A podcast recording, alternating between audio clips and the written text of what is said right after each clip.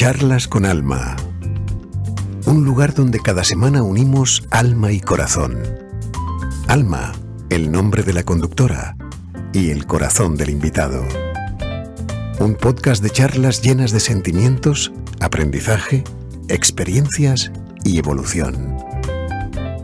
Charlas con Alma.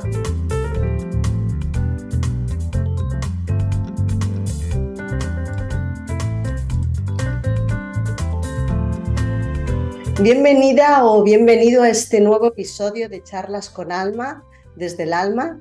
Recordarte que además de ver estas charlas aquí en el canal de YouTube, también si te resulta más cómodo, las tienes disponible en podcast, en las diferentes plataformas de podcaster, o si lo prefieres, también te puedes dirigir a mi página web almagabriel.org. Allí las tengo todas colgaditas y puedes acceder a eso y a mucha más información. Y hoy tengo conmigo a Carla Acoso. Ella, supe de ella por casualidad, aunque sabemos que las casualidades no existen, pero bueno, un día en Instagram me salió, me pareció muy interesante lo que hacía, contacté enseguida con ella, enseguida me respondió, no nos conocíamos, hoy es el primer día que nos hemos visto las caras, es el primer día que hemos hablado y a mí me gustan las charlas así porque es una manera de mm, fluir, de que surja la magia y que, como siempre digo, como estas charlas no están guionizadas ni nada, pues es una manera de que, pues eso, ¿no? Que surja la magia. Buenas tardes para mí, buenos días para ti, porque ella está en Argentina. Bienvenida, Carla, a Charlas con Alma desde el alma y ante todo darte las gracias. Sé que eres una mujer muy ocupada, ahora me lo decías, que entre la familia, el trabajo, tienes que hacer ahí un puzzle ¿no? de, de horarios y de agendas para poderlo atender todo. Por eso te digo que muchísimas, muchísimas gracias por quererme dedicar este tiempo. Hola Alma, un gusto, un placer. Y sí, lo que uno tiene ganas de hacer siempre se puede acomodar y organizar. Siempre se buscan esos siempre se buscan esos huequecitos, ¿verdad que sí? bueno, vamos a presentar un poquito a, a, Carla. Ella es médica, entrenadora, es que lo tengo que leer esto porque como la palabra es un poco larga, ahora me explicarás esto, lo que quiere decir. Entrenadora neurobiopsicoemocional y es, todo tiene que ver con el autoconocimiento, ¿verdad? Empezamos por ahí, explícame qué es esto de la neurobiopsicoemocional. Bueno, es una, como una especialización que se hace de posgrado en la universidad acá en Argentina. Eh, de hecho, bueno, no en la universidad que yo estudié, que es en Rosario, es la Universidad Nacional de Rosario, sino en la Universidad mm, de Buenos Aires, o sea, la UBA. Y es un, un mix o un integrador de los conceptos actuales, de las neurociencias, la psicología, las emociones. Y, parte eh, desde, esa, desde ese concepto de integrar y de, entendernos como un todo. Incluye todo, a lo mejor también la neuropsicondocrinología, eh, que bueno, la había estudiado ya aparte, digamos, también, pero esto es, es como lo más reciente y, lo que entendí que eh, me facilitaba integrar todos los conceptos que a mí me están interesando hoy, porque no soy la misma de antes y uno tiene un camino recorrido. Esto es mi yo de hoy y, son mis necesidades, mis gustos, lo que evalué que me fue sirviendo a mí en mi recorrido, en mi experiencia y todo lo que comparto, que bueno, vos me conociste a través de redes, todo lo que hay en redes es a partir de mi vivencia de mi vivencia como paciente y como humana, como mujer. Todo lo que yo fui experimentando en mis necesidades y que a mí me fue sirviendo es lo que yo voy compartiendo. O sea, nació de mi propia necesidad. Eso te iba a decir, normalmente cuando nos dedicamos a estos campos es porque ha habido antes, un antes y un después, ¿verdad? Que viene por nuestras vivencias, por nuestra, lo que hayamos podido pasar en la vida y hemos sentido la necesidad de conocernos más a, nosotros mismas, a esa necesidad ¿no? de gestionar todas esas emociones que tú decías y, me parece muy bien ¿no? lo que ¿Qué, ¿Qué fue ¿no? lo que te hizo inclinarte por todo esto? Si no quieres contar toda la experiencia, pero bueno, una pincelada de lo que tú quieras contar y de lo que se pueda contar. Como un punto clave es, la vida misma, es mi recorrido desde que nací, porque el todo te va llevando a tu actual yo. Pero por ahí la inflexión o lo que lo relacionó con el cambio en lo profesional y con toda esa vuelta es el, recibir yo un diagnóstico de enfermedad autoinmune. Entonces ahí al, encontrarme yo con limitaciones, con muros, con paredes, con, eh, con contras que no veía que con mis colegas no me podían ayudar, más que medicándome, más que solucionando, apagando ese síntoma del momento y veía que no, no salía, era un círculo que no salía. Y me costó los primeros años porque venía yo también con ese concepto eh, científico, estricto, biologista puramente, sin integrarlo tanto, eh, me ayudó no tuve a lo mejor que pasar 10 años y que no tengo eh, grandes deformaciones, a pesar de tener una enfermedad que es deformante, es discapacitante dentro de las autoinmunes, yo lo que se me activó a mí hace 16 años ya es artritis reumatoidea, que uno generalmente la reconoce por las deformaciones articulares, por todas las limitantes, digamos, y más con los años de tenerla con los años de progresión. Eh, yo enseguida logré encontrarle la vuelta, pero implicó estar predispuesta a hacerlo, porque implica todo ese cambio de vida, cambio de hábito, cambio de, prioridades, cambio de, todo. es realmente implementar un cambio. Y, y ahí donde yo lo relaciono con el cambio profesional, pero me ayudó mucho el, pasado, mis años previos. Yo durante más de 10 años formé parte de un, grupo de desarrollo espiritual, un grupo de desenvolvimiento espiritual, adquirí desde chiquita el hábito de la meditación, la respiración consciente y todo eso, que en ese momento ni siquiera lo podía hablar porque era como es, secta. ¿A dónde va la niña? muy, sectario, ¿no? Yo creo que todos los que estamos... No se podía contar. Todo esto, todos los que estamos en esta, en esta vertiente, en este campo, pues nos hemos encontrado ¿no? con personas que dicen, no, yo de estos temas no voy a hablar porque me van a decir, bueno, que esto es una secta, estás loca, ¿qué me estás diciendo? ¿no? Yo... Hace 30 años atrás era así, era no digas nada donde venís. Pero Carla, hoy en día, hoy en día, te digo, yo al menos en mi círculo me encuentro personas también que, con las cuales es tema tabú, ¿entiendes? O sea, eh, la pasada semana justo en una conversación, una conversación, debate que surgió en una cena, pues bueno, habían personas las cuales, pues, bueno, es que esto es, mm, tachan ya, ¿no? Espiritualidad igual a religión, a secta, ¿sabes? A todos estos adjetivos que les, que les pueden poner, ¿no?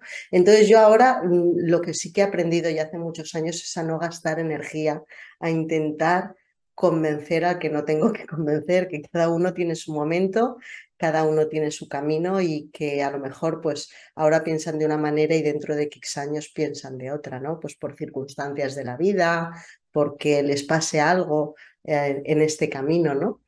Pero, y todo es muy respetable, ¿no? Pero sí que es verdad, como tú decías, ¿no? Que, que a veces, pues, que, y más, pues, jovencita, si te encontrabas jovencita, que la gente cuando, ¿De qué edad estás hablando más o menos?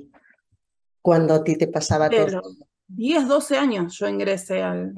Imagínate... Eran toda gente más grande, pero yo estaba tan convencida. Claro, pero es que con 10, con 10 o 12 años, en plena mm, pubertad, en plena que, estarías todavía, ¿sabes?, con muchas maripositas en la cabeza y que tú ya te quisieras ir definiendo por esos caminos, pues no, allí en esas edades todavía era más difícil de entender, entiendo, ¿no?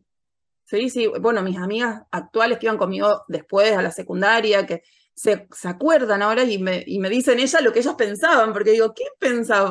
Como no tampoco no hablaba yo mucho, porque era una vez por semana una reunión y hacíamos lecturas eh, comprensivas, lecturas, lecturas profundas compartidas, hacíamos una meditación, un retiro de silencio, ¿entendés? A lo mejor de retiro de silencio tres días a Córdoba, a la sierra de acá. Con 13 años.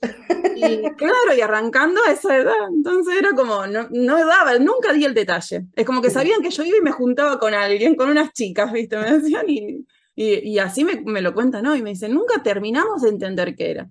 Y ahora es, acá por lo menos es como más abierto en ese sentido, está, está ahora bien, está de moda. ahora es cool, está bien visto. Ahora decir medito, hago respiración consciente, por lo menos en Argentina es como que es furor. Es lo más. Entonces digo, pasé de, estar oculta de una cueva, digo, a que ahora estoy haciendo lo que está de moda, digo, soy increíble, ¿verdad? Ahora todos tus amigos vendrán a ti, ¿no? Todo tu círculo vendrá a ti, ¿no? Todas esas personas que en su momento Ahora... Cuando se trata de temas así es como que fueron descubriendo, entonces ahora se habilita la charla, ¿viste? Y surgen temas que antes por ahí no estaban habilitados, o porque, como decís vos, es el recorrido de cada uno. Eh, yo, mi vida fue también la que me llevó, porque era una necesidad. Si yo no hubiese tenido ese espacio de contención, no, no, no sé cómo hubiese sobrevivido, cómo hubiese llevado, no, no hubiese llevado bien el contexto que estaba viviendo. Entonces, suplantó mucho las ausencias que yo tuve, Em, a modo resumen, digamos, mi papá fallece en un hecho delictivo cuando yo tengo tres años. Entonces desarmó la estructura familiar y cada uno cayó en su dolor, por así decirlo. Y transitó su vida desde su dolor y no hubo, no había, era hijo único mi papá, entonces no, no hubo una figura que, que se centre en la niña. Eh, como que cada uno estaba viviendo su dolor, mi mamá lo vivió como pudo, era muy jovencita, y hizo otro matrimonio que no incluía hijos, entonces fue todo una soledad que se vio compensada con estos lugares. Y realmente hoy me doy cuenta, digo, qué, qué sano que fue todo y cómo se dio todo tan bien, porque si no, es, esa soledad, ese sentimiento de abandono te lleva para otro lado a lo mejor. Convencida. a, tener ganas de.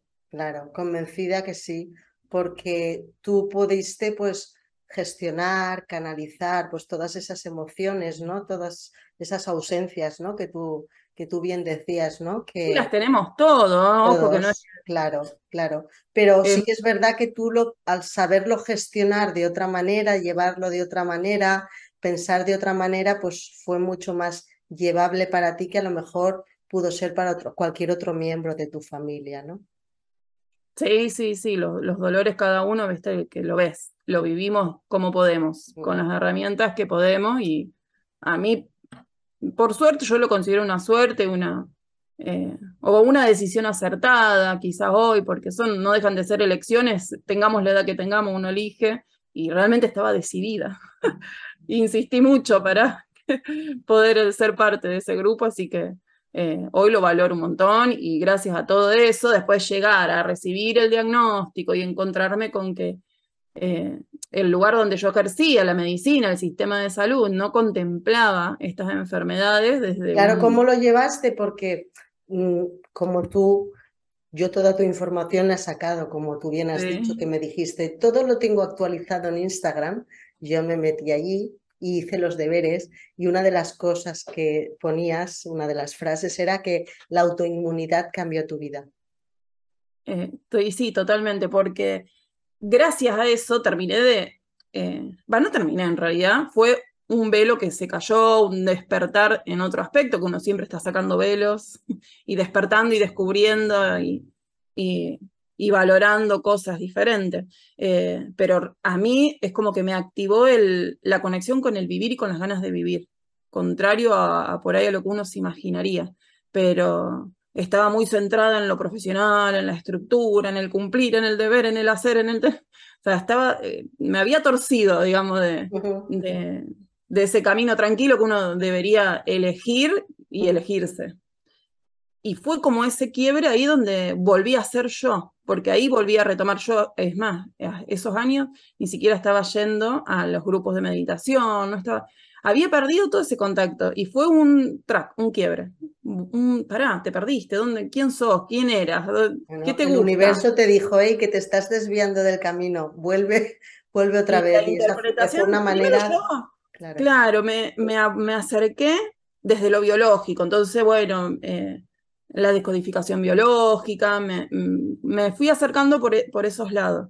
Y, después, bueno, terminé dándome cuenta que el enfoque era siempre el mismo. Cualquiera de los caminos que, que elegía me llevaban al, autoconocimiento y al descubrirme. Eh, desde la descodificación biológica, las neurociencias, la, la, especialización esta en neuropsicología, la inteligencia emocional, los diplomados, porque encima estudiaba y, o sea, títulos puedo, no sé, la colección que tengo, porque era todo... Sí, sí, sí, era todo mi enfoque. Me fui de la facultad de medicina, me fui a la de psicología y de ahí al posgrado y de ahí y así, así permanentemente, con esas ganas de, ganas de, hasta que, bueno, hoy lo siento como acomodado. Digo, bueno, sí, es lo mío es el autoconocimiento. A mí lo que me sirvió lo que me sirve, lo que quiero transmitir es que conocernos a nosotros mismos, usando la herramienta que a vos te hace sentido, porque ninguna es mejor, ninguna es no, Cada uno, cada uno resuena con una distinta. Es, así. es tan bonito que haya tantos caminos. y son tan valiosos todos.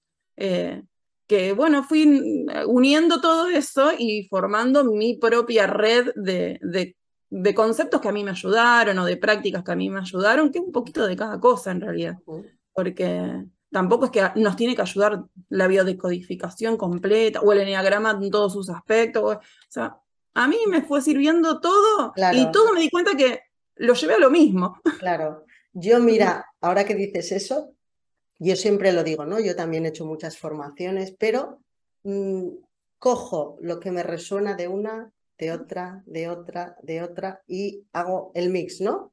Y cada persona, cuando trabajo con una persona, pues utilizo más unas herramientas que las otras, ¿no? Porque mm, ni todo es una panacea en cuanto a pues la biodescodificación, ni a otra, ni al otro, ni al otro, ni al otro, ¿no? Entonces, es, para mí es mejor coger, no me especializo en nada, cojo esto de aquí, esto de aquí, esto de aquí, porque son las cosas que a mí me resuenan más, que es un poco lo que tú, lo que tú estás diciendo, ¿no? Totalmente. Y, transmitir eso, de que estén, estemos siempre abiertos a, a, descubrir y a ver y a permitirte ver qué te resuena a vos y a permitirte, darte ese permitido. Porque hay tantas cosas que te puedes estar perdiendo y que quizás no sea todo en ese tema lo que te interese, pero sí esto, y te puedo aportar algo que con algo simple, con un proceso simple, con una práctica muy sencilla, te está solucionando, dándote herramientas para enfrentarte a lo que te está causando ese dolor. Vámonos para otro post. ¿eh? Yo voy a ir con, con los posts que tú vas publicando. Eh, autoobservarnos nos libera. Mm, sí, totalmente. Sería como mi gran lema también porque soy repetitiva. Pero eh, sí, sí, sí, porque la mirada y, y el camino tiene que ser hacia adentro siempre, porque es como la frase, la salida es hacia adentro. Y sí, la salida es hacia adentro, porque cuando uno está buscando la felicidad ya, es como eh, ese, eh, ese, caudal de agua en el desierto que nunca llegás, porque está allá, siempre está allá. Entonces, si tu felicidad depende de algo que es externo a vos, por decir felicidad, como por decir, ¿no? Eh, cualquier otro objetivo que uno se plantee, pero es como algo muy en común que tenemos todos. Eh, o el ser amado. Todos buscamos muchas cosas, la aprobación de los de fuera, cuando tú tienes pues una intuición, algo que hacer y que tú, pero siempre buscamos como esa reafirmación, ¿no? Esa aprobación de los de fuera, pues por miedo a equivocar, bueno, entonces salen los miedos, ¿no? Miedo a equivocarnos, miedo a que me juzguen, miedo a tal, miedo, miedo, miedo, miedo, miedo. Y todos esos miedos eh, te refieren a lo mismo, a que, uy, no me van a querer, uy, no me van a aceptar, no voy a ser parte, no voy a formar parte de, no voy a encajar. Claro. Entonces, como siempre, buscar eso, amoldarnos a ese molde externo y al, encajar, al encajar en ese contexto, en ese otro lugar. Y cuando empezás a trabajar en vos y empezás a descubrirte realmente qué te, qué te gusta, qué necesitas, qué querés, qué deseas vos, más allá de todo eso, limpiando todos esos velos que van tapando, limpiando todo, qué es realmente. Y, y uno se enfoca y descubre qué, qué capacidades tenés, qué límites tenés. Ahí te evitas frustraciones, cuando las expectativas las empezás a controlar vos y no dejás que, se, que sean expectativas ajenas para cumplir la expectativa de un otro, sino que son las tuyas y empezás a poner límite y te restringís a tu ser, a lo que vos sos realmente y a lo que vos deseas realmente. el cambio se da solo. O sea, a veces no hay que hacer algo que uno siempre, a mí me preguntan un montón, eh, bueno, pero ¿y qué hago? ¿Y qué tengo que hacer? ¿Y hoy qué hago? ¿Y mañana qué hago? A mí me pasa esto y hoy qué hago. Y no hay un paso a seguir concreto que, que te lo pueda facilitar, ojalá, sería maravilloso. Pero esto es un proceso, o sea, no hay, eh, o cuántas consultas, y no hay consultas, o sea, es un proceso que tenés que transitar, por eso me gusta más abrirlo a, los talleres, a los seminarios, al compartir en grupo, porque ese transitar me fui dando cuenta que era lo que más nutría. Y la transformación llega sola, cuando uno la mirada la llevó hacia uno, se sinceró, se aceptó y se sacó de encima todos esos pesos, la mochila la vació, no cargamos esas piedras que no son nuestras. Realmente te liberás porque se rompe toda esa carga que te estaba eh, frenando. Y la sensación es de sentirse uno más libre. O yo así lo experimenté. No, no, es que es así. Y además que mm, cuando nosotros estamos con todo este autoconocimiento, qué bonito es, ¿no? El, el, lo que tú dices, ¿no? De irte quitando esos velos, esos velos, esos velos, y lo enriquecedor que es para la propia persona. Y luego pienso que son cosas que luego quieres un poco más, un poco más, quieres saber más de ti, ¿no? Porque cuanto más sepas de ti, pues más, más vas a llevar mejor pues, el resto de tu alrededor y todo lo que, todo el bien que hagas en ti lo estás proyectando también hacia tu entorno, hacia tu familia, hacia tus hijos, hacia todos. Cambia, cambia todo porque, o sea, desde el, momento en el que uno cambió su relación con uno mismo, pudiste no haber eh, cambiado nada en la relación con ese familiar, no haber hablado, no haber hecho nada, pero que cambió la relación, cambió totalmente. Porque tu mirada es otra, porque tu percepción es otra, porque tu forma de escuchar es otra. Entonces el conflicto no se genera. Y a mí me, me pasó. Eh, de relacionarme desde el enojo, desde la demanda o desde el complejo, la comparación, desde mi, propio dolor. Y al relajarme yo, al descubrirme yo, al entender yo y al...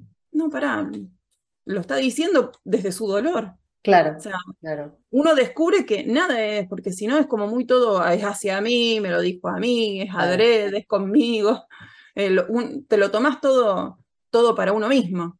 Y, no es a personal, ¿eh? cada uno habla desde el dolor que está atravesando y desde la circunstancia que, está viviendo. Y a veces hablamos desde el dolor sin causar dolor, porque estamos en conexión con nosotros mismos, porque no es que Ay, estoy en el camino de autoconocimiento y no me pasa más nada, eh, mi vida es perfecta. No. Eso, así no es. A veces yo digo, ¿no? En casa del herrero, cuchillo de palo, ¿no? Claro. Porque, pues somos humanos que también tenemos nuestros momentos, nuestros días y también nos lo tenemos que permitir, ¿no? O sea. Sí, y nos siguen atravesando las mismas emociones. Claro, claro, claro. Por más de que trabajo en gestionar las emociones, trabajo en todo. Y sí, claro, otra cosa es, claro, otra cosa es que tengamos esas herramientas y que podamos gestionarlo de la mejor manera que a lo mejor otra persona pues que se hunde ¿no? ante X situación, pero que nos, que nos pasa, nos pasa. Sí, nos atraviesa todo, nos atraviesa todo y encima el, el ser consciente de que te está atravesando. Entonces es como un plus agregado. Sí, porque a veces... ¿Cómo puede ser que me está pasando? Claro, claro ese conocimiento, ¿no? Realmente pues mm, lo que tú dices, ¿no? ¿Cómo puede ser que a mí, para los demás, no, les estoy diciendo esto y yo no lo estoy haciendo conmigo misma, ¿no? A mí esto me ha pasado infinidad de veces, ¿no? Por eso te Bueno, por eso a lo mejor notaste, yo hablo siempre en plural, yo estoy siempre en todo y en lo que escribo, en lo que cuando hablo, es siempre plural, yo estoy en todo, eh, o sea, porque no estoy exenta de nada y que no, no es algo que aprendí y que te enseño cómo hacer, no. Claro. O sea, es una experiencia de vida, es un aprendizaje de vida que vamos a seguir usando juntos, ¿entendés? Porque no, no se trata de algo que, ah, yo lo empecé, lo terminé, de la A a la Z, listo, ahora te lo muestro. Ojalá, o sea, maravilloso sería, pero es una utopía. Eso te iba a decir, digo, yo creo que esa varita mágica nadie la tiene y si la tienen, por favor, quien la tenga, que me lo diga que yo quiero una, que yo quiero una para mí. A ver, otra de las cosas que pusiste, mm, cómo influyen las mm, conexiones neuronales en las emociones. y eso es lindo entenderlo desde lo biológico, por ahí más, mm, más científico, más eh, estructurada, digamos, saliendo por ahí de lo, de lo espiritual, pero tiene toda una, una relación tan básica que también te da esa libertad de entender que todas esas redes neuronales que se establecen y que generan que, no sé, determinada emoción va a generar que se activen determinadas neuronas y se prendan determinadas lucecitas, por así decirlo, un, se arme una trama. Pero esa trama no es estricta, no es eh, fija, no es estática. No es que a mí, cuando me pasa esto, reacciono de esta forma y se me activa esta red neuronal y respondo de esta. No, eso es modificable. La neuroplasticidad, que es la función eh, más valiosa que se ha descubierto últimamente que tiene la, las neuronas, de modificarse a sí misma, de aprender y de cambiar. O sea, y hoy se prende y se arma esta red y hoy reacciono de esta forma frente a estas emociones, pero si yo trabajo y hago pequeños cambios de hábito, voy a lograr cambiar esa red y se van a aprender otras no es una estructura fija. Antes nosotros creíamos que los genes nos determinaban. Yo tengo estos genes, vine armada así, estos son mis ladrillos. Es lo que hay y punto, es lo que hay y punto, ¿no? Y es la condena entrar en ese, eh, en ese trípode de, bueno, soy víctima o soy culpable. Y como que no, de esa bipolaridad no, no podés salir. Porque si vos decís, bueno, me hicieron con estos genes y estos son mis genes, y, o estas son mis neuronas y yo reacciono de esta forma, y esta se, establece esta conexión cada vez que a mí me pasa determinada cosa, eh, te condena. Termina frustrado y, no hay salida. Y no es así, porque desde la biología misma, desde la ciencia, te están diciendo hoy que no. Sea, hoy te dicen, no, las neuronas cambian, las neuronas crecen, cambia la red, cambia la forma de conectarse. Eh, y todo eso, vuelvo a lo mismo, eh, te libera, te libera de la, la presión de... Claro, todo va evolucionando, ¿no? Y cada vez se hacen muchísimos más estudios que avalan todo eso. No es que había venido Pepito y haya dicho ahora es así. No, hay unos estudios detrás que avalan todo eso. Es que la neurociencia no es la espiritualidad aceptada por la ciencia, digo yo. No es como esa mirada, bueno, eh, sí, sí, eh, las emociones sí existen porque influyen de esta forma. Es como que la, la ciencia le, está dando entrada a esa integración del ser a través de un concepto neurociencia, donde integramos distintas disciplinas y donde nos vemos de una forma integral, y es como un aval a, lo que antes era eh, complementario, ¿viste? terapias complementarias, que uno le decía, ¿viste? ahora lo lograron integrar, porque en muchas de las disciplinas de neurociencia se contemplan desde el mindfulness, desde un montón y ya está bien, ¿eh? ya, era, ya era hora, ¿eh? ya era hora, ¿eh? Que fuera. Sin decirlo, se está haciendo, digo yo, ¿viste? ¿No? Antes hablabas de, de los hábitos y me gustaría que nos explicaras, a ver si comparto contigo, que seguro que sí, cuán importantes son los hábitos en las personas. Y son lo que nos marca el cómo reaccionamos, cómo nos sentimos, cómo vivimos esa experiencia. Eh, porque es muy fácil habituarnos, a veces es muy fácil acostumbrarnos y sin darnos cuenta de que estamos teniendo ese hábito.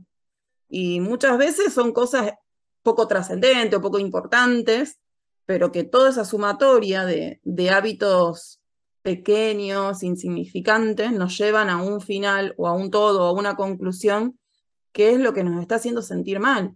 Y son detalles simples desde los hábitos básicos de alimentación, de, de higiene, de cuidado del sueño, de cuidado del descanso, o sea, los hábitos biológicos, físicos que uno puede contemplar. Y bueno, este, no hago tanto ejercicio, no hago tanto de esto, no hago tanta, no, voy a leer, si no, o no voy, no me voy a nutrir eh, de determinada forma. Y esa suma, suma de pequeños hábitos que nos vamos borrando, bueno, no, no es para tanto, pero son tantos que después nos llevan a una mala experiencia emocional o a síntomas como me pasó a mí. O sea, a, que el cuerpo eh, pegue ese grito que, que uno no está escuchando, porque vos tenías los pequeños avisos. No es que a mí nadie, o sea, yo digo, me da todos los avisos que uno, o que yo he tenido, todo esto. Y no los he ido escuchando, ¿no?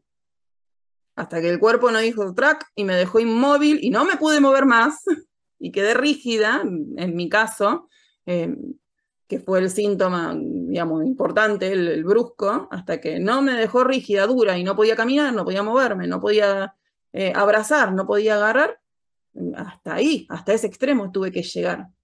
Y qué lindo sería eh, aprender a gestionar y a que todos para, los Para evitar, para que hubieras podido tú en este caso evitar pues ese parón, ¿no? Que te... Totalmente, por eso es tan importante la educación emocional que se vaya introduciendo en los niños. yo creo que tendría que ser, yo siempre digo que tendría que ser quitar algunas asignaturas que no sean tan importantes y yo creo que sería una de las asignaturas obligadas que yo instauraría desde bien pequeñitos. Sí, sí, porque se evitarían tantas cosas y se lograrían tantas otras, te habilitaría a, una vivencia tan distinta de, un montón de experiencia. ¿Qué hábitos, siguiendo con los hábitos, qué hábitos crees que tendríamos que tener a diario para llevar un buen día, para llevar, bueno, pues nuestro día a día de manera más saludable? Para mí todo parte desde la autoindagación y la autoobservación. Entonces, para cada uno, su modelo de hábito adecuado y su día a día adecuado va a ser el que mejor le sienta a esa persona para lograr sus propios objetivos. Mm, y no cumplir con, bueno, no, me, levanto a las 5 de la mañana, como hay eh, grupos que, bueno, no hay que levantarse a las 5 de la mañana, o hay que ayunar tantas horas, o hay que, o sea, a alguien le va a servir, a otro no, a mí me puede servir un periodo de tiempo un hábito determinado, concreto. El hábito principal para mí es ese, el autoobservarte, el descubrirte, el entenderte vos quién sos y el no perderte nunca de mirada esa. Siempre acordarte que te tenés que mirar a vos mismo y siempre tomarte ese ratito para entenderte y para ver si lo que estás viviendo de dónde viene, lo que te están diciendo, desde dónde lo están diciendo. Ese mínimo ejercicio chiquitito que parece eh, que no te lleva a ningún lado, pero e-, ese, ese mínimo ejercicio de detenerte, de frenarte, eh, o si querés la respiración, la respiración es algo que me parece que a la gran mayoría no sirve. Eh, frente a un desarreglo, tomate dos segundos y controla tres respiraciones, tres inspiraciones. Claro, que tampoco hace falta, yo siempre lo digo, ¿no? Que tampoco hace falta ni una hora, ni dos, ni tres, ¿no? De tu día a día, sino que ese pequeño tiempo, ¿no? Y cuando finaliza el día, hacer un balance, ¿no? De que he, conseguido, he conseguido mis logros, ¿sabes? Cómo me he encontrado, cómo he vivido las emociones, cómo me he enfrentado a esas situaciones, escucharte, cómo me, cómo me siento, ¿sabes? Y, y, lo que tú decías, ¿no? Que no es necesario ni una hora, ni dos, ni media, cada uno le puede dedicar el tiempo que guste, pero es necesario dedicarlo es que aparte cuando de a poquito vas tomando contacto con todo tu ser, de a poquito todo después se va dando. Y después de sentarte a hacer una meditación o tomarte el tiempo para controlar una respiración o el dedicarte un tiempito a escribir o a leer lo que a uno le, satisfaga más, digamos, surge solo. Y después son horas que a lo mejor le dedicas y después la forma en que te vas a alimentar va a cambiar también sola. Porque desde ese primer paso, que es el detenete, detenete y mirate, frenate, dos segundos, eh, frente a cualquier cosa, en el tránsito, estás manejando en la calle, detenete, te detenés, pensás, observás el contexto un poquito y ya... Baja esto, yo siempre digo, ¿no? Baja la centrifugadora, déjala de funcionar un ratito, que deje de funcionar, entra en ti y explora. Y con adquirir ese, esa pequeña costumbre de frenar esos segundos, después ya las otras van viniendo un montón y vienen y hay un montón de opciones y después sí, te vas a ir a hacer horas de meditación, horas de retiro y horas de aprender a alimentarte de determinada forma y es, y es valiosísimo, pero pretender empezar con implementar hábitos grandes o dar pasos grandes no sirve porque te va, uno se frustra. Claro, porque no, lo, no lo podés mantener. Claro, sí, sí, es verdad. Porque si pasa una persona y te mira feo y ya te pusiste nerviosa, y ya está, se te cortó el hábito, se te cortó la rutina, se cortó todo, porque todavía no estás en esa etapa. Entonces es, poquito y después es una cascada que se da sola. Yo siento que después los cambios se van dando solos y no hay un fin. O sea, hay miles de cambios y hay miles de hábitos que, que, nos aportan y que nos sirven y que en un periodo nos sirven y en otro periodo no nos sirven, pero que básicamente siempre es lo mismo, es tener tiempo para mirarte, tener tiempo para observarte, para trabajar en vos misma, para darte cuenta que las relaciones cambian desde el momento en que vos te relacionás distinto con vos. Cuando no te hablas mal vos, no te van a hablar mal. O si hay alguien hablando mal, decís, hay alguien hablando mal, no hay alguien que me está hablando mal a mí. O sea, ya cambió todo, cambió la percepción, entonces la, la vida que experimentás cambia, sin que haya un cambio concreto en realidad, porque los ladrillitos que uno ve son los mismos a lo mejor, pero... Pero la, la percepción tuya no tiene nada que ver, claro, claro. No, lo, no tomas las, pues esas cosas, ¿no? Que hay otro post que dices que, que se esconde detrás de una opinión que nos dan, ¿no? Era el siguiente post que, que es justo esto lo que estás diciendo, ¿no? Que precisamente pues es la percepción que tú tienes, ¿no? Cómo, cómo lo filtras, ¿no? Esa, esa opinión, ¿no? Que te da una persona si tú estás irascible, si tú estás con las garras sacadas y una persona, por suave que te dé una opinión, estás ya a la que salta, ¿no? ¡Ah, Totalmente, claro. Y, ponernos un poquito también en, en, los zapatos del otro sin hacernos cargo de todas las reacciones del otro. Porque no, tampoco somos el mundo de, de la otra persona. O sea, eh, están viviendo y atravesando sus propias heridas y sus propios dolores y están hablando desde su lugar. Yo esto mm, es un discurso diario que tengo con, con, mis, con las personas, mis pacientes, con las personas que trabajo, ¿no? Que yo siempre les digo, empatizar, la compasión, tenerlo en cuenta, o sea, mm, sin juicios, que puedo entender, ¿eh? Que a ti, pues que se te esté revolviendo la sangre, pero por un momento, deja el juicio, ponte en su lugar, en todo lo que lleva, ¿no? encima suyo, sus mochilas, sus juicios también, su forma de pensar, sus patrones, son tantos condicionantes los que, los que entran que si eres capaz de tener compasión, que a veces les, supongo que tú también te habrás encontrado y a lo mejor tú puedes dar una, una definición mejor de, de, compasión, porque, hombre, pero es que yo cuando hablo de compasión es pena. Llevan la compasión a la pena. Y no, y yo no, yo, por lo contrario lo llevaría al amor, al, comprender, al entendernos y al aceptarnos. Es, es, por eso digo, siempre es lo mismo. Uno más se prepara, más, más aprende, más descubre y decís, y estoy siempre hablando de lo mismo, sí, es detenerte, es encontrarte, conocerte vos, y, y cuando, hay compasión que hay, y, es, y hay compañerismo, y hay abrazo, y hay entendimiento, hay aceptación, y puede que no no sea una misma opinión o no sea una misma forma de vivir esa experiencia. Pero la compasión eh, amorosa, la compasión entendida, cada término uno lo entiende también del lugar en el que está parado, o sea, la envidia es mala, la no, o sea, depende de dónde estás parado, depende de dónde lo estás sintiendo. Eh, no, no, siempre tiene que ser como no hay emociones buenas, emociones malas, ni emociones negativas o positivas. Hay, punto. Después cada uno le da la connotación y la percepción que, que cada uno puede. Claro que sí. Oye, mm, de verdad que está siendo un placer charlar, charlar contigo y antes de finalizar me gustaría que nos dijeras dónde te pueden encontrar, cómo trabajas tú, si trabajas de manera online, si trabajas de manera presencial, para saber, pues que, nos esté viendo, escuchando, que sepan qué posibilidades tienen de trabajar contigo.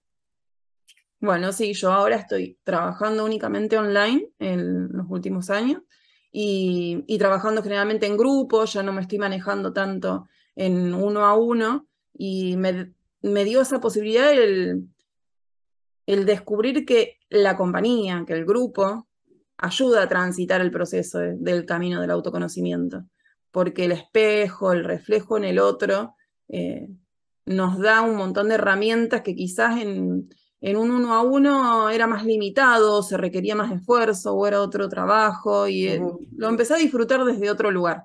Eh, y la tecnología me fue habilitando y me fui ayornando. Y ahora, y ahora lo, lo permite. Lo y descubriendo lo lindo que se genera. Claro. ahora estaría hablando con vos, si no. Claro, es que si no, no, hubiera sido posible, claro que sí. A tantísimos kilómetros de distancia, ¿verdad? ¿Y cómo facilita esto, el, el coincidir con quienes uno realmente resuena. O sea, es, increíble. Es, magia, yo siempre digo que es magia. Que bendita, bendita tecnología. ¿Eh? Ahora que dices eso, mm, me, me alegra ¿no? que lo comentes porque por abrir un poco el prisma, ¿no? Eh, yo por contra me encuentro con muchas personas que les cuesta mucho el, esa participación en grupo que tú estás diciendo. ¿Sabes? Quizá a lo mejor es tema cultural, ¿sabes? Y mm, el abrirse a un grupo, el gente que no conocen, explicar en un grupo su situación, sus emociones, sus problemas, su lo que sea, em, aquí cuesta. Si se va a tratar un tema genérico, ¿sabes? Algo muy, muy global y demás, ¿sabes? Entonces no hay problema. Pero en el momento que ya planteas algo específico, prefiero sesión privada. Prefiero sesión privada. Entonces no sé si es tema cultural o es porque lo enfocas de otra manera. No, no, eso eh, va a haber siempre personas que todavía no van a estar preparadas o listas como para exhibirse o, van a sentir que se están desnudando. Eh, pero porque no es o su momento o porque no va a ser nunca a lo mejor, no tiene por qué ser el momento de todo. Y lo lindo es eso, de que, de que haya opciones. A mí me siguen pidiendo eh, consultas privadas, pero el tiempo es otro, entonces uno va eh, también acomodándose a lo que puede. Y yo sé que hay mucha gente brindando ese espacio. Entonces, no, no estoy ni yo obligada a, a, salvar a nadie porque no lo puedo hacer, no está en mis manos. Eh, y sé que ese espacio está. No es que no hay, hay mucha gente que brinda espacios de consulta uno a uno y privado, y hay muchas que brindan trabajos grupales, un recorrido acompañado, y eso es lo lindo, que hay para elegir, que, podemos, claro, y que no va a quedar solo el que necesita el uno a uno, y que no va a quedar solo el que necesita el grupo, y cada uno se va poniendo también donde más cómodo te sentís. Y no quita que, bueno, cada tanto a lo mejor resueno con una persona y puedo hacer un uno a uno porque eh, me lo permiten las circunstancias, o pero uno se va acomodando y, esas necesidades de... No tiene que ser una obligación que a todos nos guste trabajar en grupo. Claro. o que a todos nos sea fácil expresarnos en grupo. Eh, Como tú parece decías, que, que además las tecnologías hoy por hoy pues nos permiten ¿no? también el, el, crear ese grupo y encima que ese grupo puede ser de diferentes puntos del mundo. Claro, yo hoy ya no, quizá más joven, sí, eh, uno luchaba como intentando convencer o intentando, ¿viste? Y hoy no, yo hoy espero que venga a hablar conmigo el que realmente tiene y, vos viniste y me dijiste, hablamos, hablamos. o sea, y todo surge naturalmente cuando vos... Y qué bonito es, ¿no? Qué, qué bonito es, ¿no? Cuando, cuando dices llegar a mí, quien tenga que llegar, ¿no? En la persona que resuene conmigo y que, y que sienta que yo le puedo echar una mano y que puedo, puede compartir conmigo, ¿no? es que no dejamos de causar daño a veces si queremos forzar o, eh, o, intentamos mostrarle al otro lo que no está viendo, que vos sí lo está, yo lo veo, yo lo veo, te lo quiero mostrar y le estoy causando un daño. No hay, los tiempos y los procesos son individuales, son muy personales. Entonces, Cada eh, hoy entiendo, como ya persona grande, que uno se sienta y, encuentra y, en el espacio que vos brindás y en tu, en tu trabajo te encontrás con las personas que realmente están necesitando lo que vos brindás. Es verdad. Tienes toda la razón del mundo. Tienes más razón, como se dice aquí, tienes más razón que un santo. ¿Cómo te pueden localizar, Carla?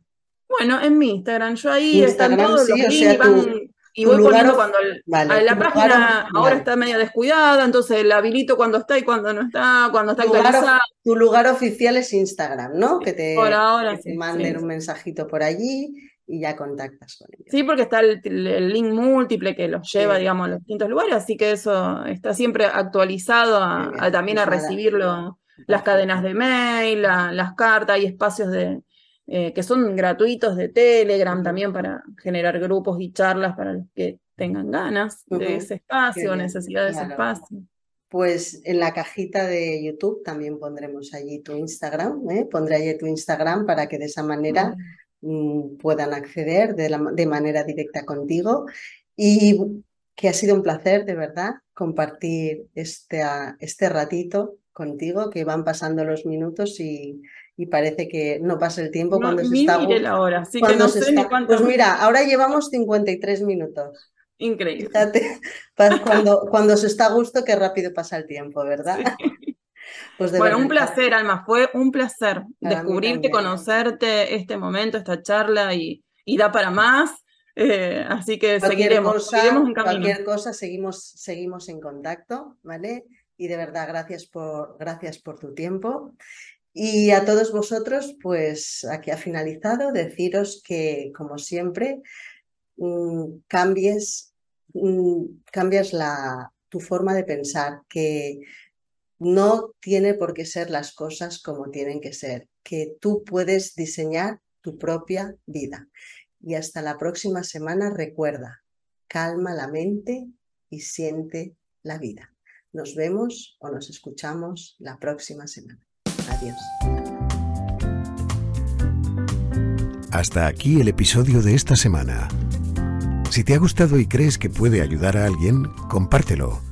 Y si no quieres perderte ningún episodio de este podcast, sigue a Alma Gabriel en las redes sociales, WhatsApp y Telegram o inscríbete en su newsletter en hola.almagabriel.org.